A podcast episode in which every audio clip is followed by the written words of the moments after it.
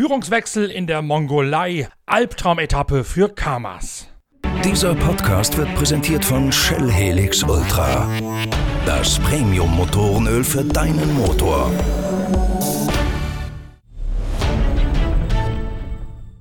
Als die Rallye Seidenstraße auf die schnelleren Pfade in den Steppen der Mongolei einbiegt, stellt sich das Geschehen sowohl in der Motorradwertung als auch bei den Lkw noch einmal dramatisch auf den Kopf. Heute ist der erste Teil einer Marathon-Etappe. Das heißt, für die Motorradfahrer ist am abendlichen Biwak kein Service an den Maschinen erlaubt. Sie dürfen nur selbst Hand anlegen und mit Bordmitteln reparieren. Das ist schlecht für den bisher führenden Kevin Benavides auf seiner Honda, denn der Argentinier hat über weite Strecken der heutigen Etappe ohne Vorderradbremse hantieren müssen. Eine fürwahr künstlerische Fahrzeugbeherrschung, die Maschine dennoch ins Ziel zu bringen, ohne einen gar zu großen Zeitverlust. Sam Sunderland auf der KTM übernimmt trotzdem die Führung als neuer Spitzenreiter nach der vierten Wertungsprüfung. Sunderland gewinnt die Etappe. Kevin Benavides 40 Kilometer ohne Vorderrad auf Bremse, verliert 18 Minuten und fällt bis auf die vierte Position zurück. Sunderland der Sieger vor Lucio Benavides auf der KTM, dann Juan Barreda Bord und Adrian van Beveren auf der Yamaha. Andrew Short auf der Husqvarna eine Position dahinter. Xavier de Sultrey hat sich wieder zurückgemeldet. Der war eigentlich schon auf der Ausfall Unfallliste nach einem Sturz auf der zweiten Etappe. Dort hatte er sich Teile des Navigationsaufbaus vom Lenker abgerissen und auch die Vorderradgabel böse onduliert. Trotzdem hatte Sultré sich am Abend der zweiten Etappe zurückgeschleppt ins Biwak und ist dann nach einem Tag Aussetzen wieder weitergefahren. Juan Barreda hat sich heute auf seiner Etappe lange Zeit auf Platz 1 in der Zwischenwertung gehalten. Dann allerdings verliert er fünf Minuten auf Sunderland, weil er sich in einem der wenigen auch navigatorisch anspruchsvollen Bereiche verfährt, auf eine Parallelpiste einbiegt und diese Parallelpiste führt langsam, aber in einem doch spürbar weit geschwungenen Bogen vom richtigen Wege ab, sodass Juan Barreda wegen des Navigations Navigationsfehlers den möglichen Tagessieg an KTM-Pilot Sam Sunderland, den neuen Spitzenreiter, verliert. Ein bisschen Zeit eingebüßt haben die beiden Hero-Piloten Oriol Mena und Paulo Gonçalves. Gonçalves fand sich gleich am zweiten Tag in einer ausweglosen Situation wieder. Wolfgang Fischer, der Teamchef von Hero Speedbrain aus der Nähe von Rosenheim, rekapituliert die Tage bis zur Marathon-Etappe.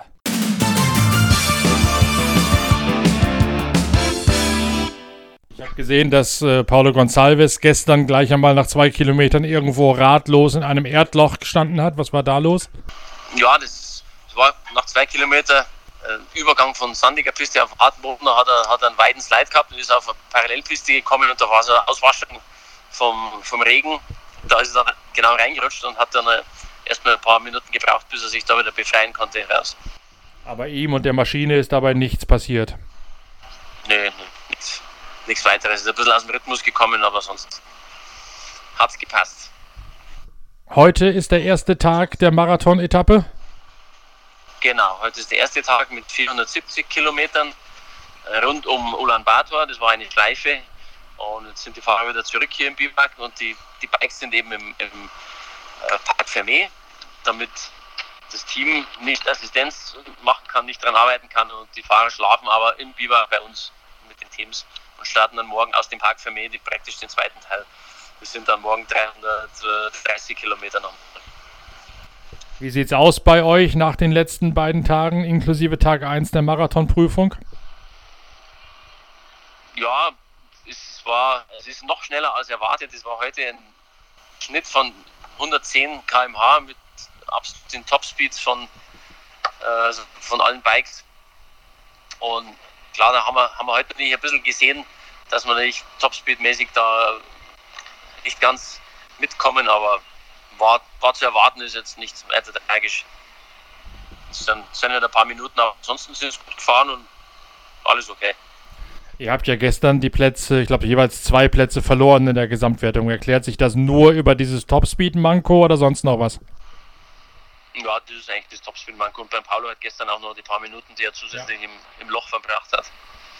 Ähm, heute waren es auf Platz 8 und 9. Uh, äh, jetzt sind es overall auf 5 und 8. Aber die sagen wir jetzt zwischen 4 und neunter Position sind nur ein paar Minuten dazwischen. Also die sind alle sehr eng beieinander. Die ersten drei sind ein bisschen weiter weg schon, aber ja. Aber es, es bleibt sehr schnell die nächsten zwei Tage noch. Auf jeden, oder die nächsten drei Tage, bis wir nach China reinkommen, ist zu erwarten, dass es immer so um die 100 km/h oder schneller äh, Durchschnittsgeschwindigkeit bleiben wird. Sind das dann Wüstenpassagen oder sind das Grassteppen, über die, die ihr da mit über 100 km/h drüber kachelt? Die sind meistens äh, in den Grassteppen, die, die Pisten, die sind teilweise ein bisschen sandig, meistens aber eher harter Natur. Geht es über Plateaus, ein bisschen durch die Hügellandschaften. Äh, morgens fahren wir auf 1600 Meter hoch und dann geht es wieder runter. Es ist eine sehr tolle Landschaft. Da sind alle ganz begeistert von der Mongolei soweit. Aber es ist halt relativ, oder ist nicht relativ, sondern sehr, sehr schnell das Ganze. Ist das fahrerisch anspruchsvoll oder ist das einfach nur Gashahn voll aufdrehen und irgendwie auf der Maschine bleiben? Ja, mehr Gashahn aufdrehen und, und schauen, dass man keinen Fehler macht und kein Loch übersieht. Weil du sagst, es ist nicht so wahnsinnig anspruchsvoll. Es gibt meistens eine Hauptrichtung, es sind einige Parallelpisten, wo man ein bisschen auf der Hut sein muss, aber ansonsten ist es nicht, nicht besonders anspruchsvoll vom, vom Fahren her.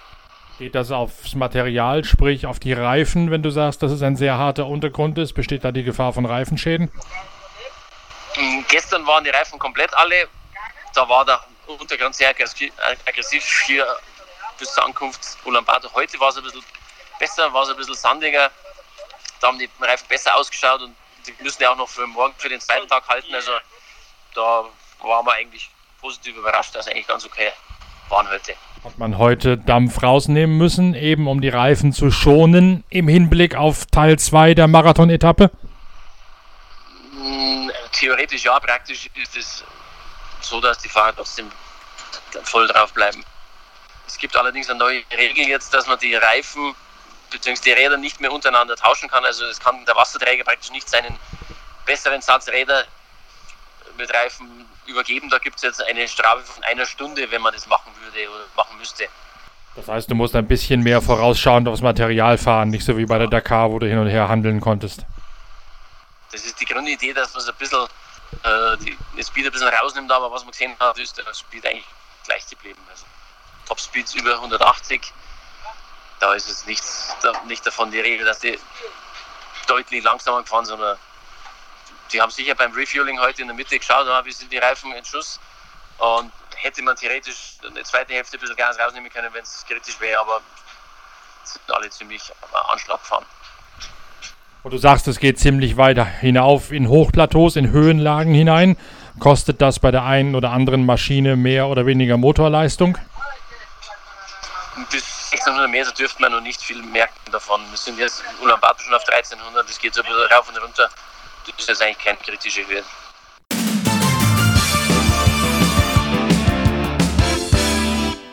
Bei den Autos bahnt sich heute ein Duell um die vierte, um die dritte Position an zwischen Wei Han auf dem Geely Buggy und Mathieu Serradori auf dem neuen CR6 aus Südafrika. Dann allerdings verliert der Franzose zwischen dem ersten und fünften Wegpunkt insgesamt 20 Minuten, sodass Wei Han in seinem chinesischen Gili auf der dritten Position bleibt. Al-Attiyah, Nasser Al-Attiyah, der Spitzenreiter und Erik van Loon, sein Overdrive-Teamkollege, sorgen auf der vierten Wertungsprüfung für einen Doppelsieg der Toyota Hilux. Al-Attiyah und Mathieu Boimel haben letztlich 4 Minuten und 13 Sekunden Vorsprung vor Erik van Loon, dem Edelprivatier aus den Niederlanden. Für Nasser Al-Attiyah und Mathieu Boimel bleibt es damit bei einem Maximum. Der Araber aus Katar und sein französischer Co. sind ungeschlagen weiterhin die Spitzenreiter in der Gesamtwertung.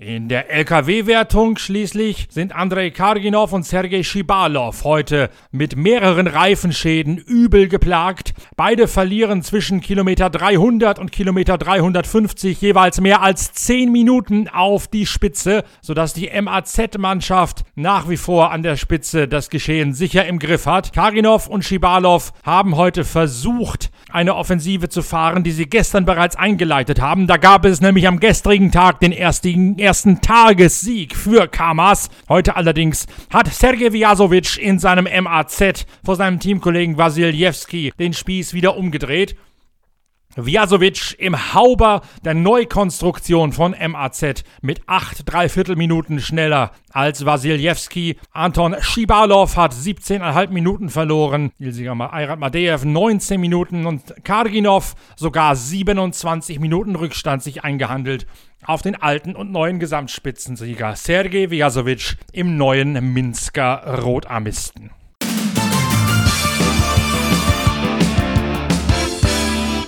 Heute Abend arbeiten die Mechaniker nicht, sondern nur die Fahrer an den Bikes für die Marathon-Etappe. Wir melden uns am morgigen Donnerstag wieder mit der Zusammenfassung von der fünften Etappe, Teil 2 der Marathon-Etappe bei der Rallye Seidenstraße. Und im Hintergrund köchelt auch noch ein ausgiebiger Podcast mit Niki Räder, dem Teamchef von Mantai Racing, der Ihnen und uns nämlich genau erklären wird, wie es zur Disqualifikation des zweitplatzierten Porsche 911 beim 24-Stunden-Rennen auf dem Nürburgring kommen konnte. Diesen Podcast müssen wir noch produzieren. Er wird wahrscheinlich am Donnerstagmorgen online gehen, dann unter der Rubrik The Big One.